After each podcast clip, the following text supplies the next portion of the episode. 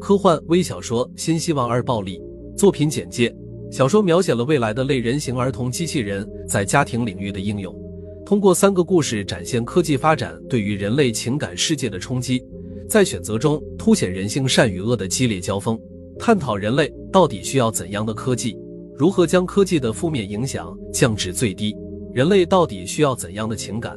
机器的情感一定是人类所赋予的吗？科技始终是一把双刃剑。人类该如何面对和利用，才是最根本的问题。科幻微小说《新希望二：暴力》。二号家庭原本一直是丁克，直到五十岁的时候，突然觉得二人世界无聊，想改变一下生活方式，但是又不想自己再生孩子，毕竟年纪大了，试管也不一定成功。于是找到了新希望公司，希望能有一个孩子。共享天伦之乐，公司告知可以省去孕育以及新生儿的初级阶段，直接进入到幼儿时期或者儿童时期，这样避免父母没有育儿经验，但是又可以获得儿童的天真无邪和童趣。但是一个家庭只有一次选择的机会，以后每年只可以改变外形一次，心智最高只能升级到十二岁，性别不可改变。二号家庭选择了五岁的小男孩，根据父母两人的外貌和性格进行了定制。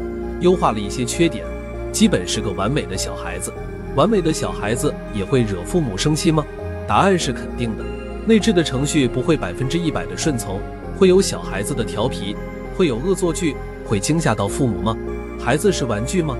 他不用吃东西，但是要充电。有一次，爸爸给他喝了一点可乐，过了一会就出现了系统紊乱的状态。爸爸被妈妈严厉的批评了，然后立刻带去公司进行维修，就好像。小孩生病去医院一样，很快就修好了。公司明确告知，小孩是精密的仪器，骨骼、皮肤等都是仿生的，但是没有消化系统等，因此请父母务必注意。过了不久，有一天，爸爸因为工作与他人发生口角，非常生气。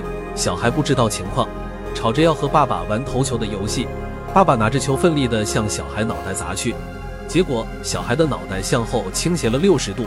看上去极其可怕，爸爸赶忙把小孩放平，尝试恢复原状。小孩已经处于系统紊乱的状态。爸爸突然意识到，小孩是机器，他是不会有痛感的，即使有痛感，也是模拟的感觉。于是，最后一幕，爸爸因为有虐待儿童倾向，并且实施犯罪，被判处有期徒刑三年零四个月。妈妈在哭泣。也许是哭泣爸爸的行为，也许是哭泣逝去的孩子。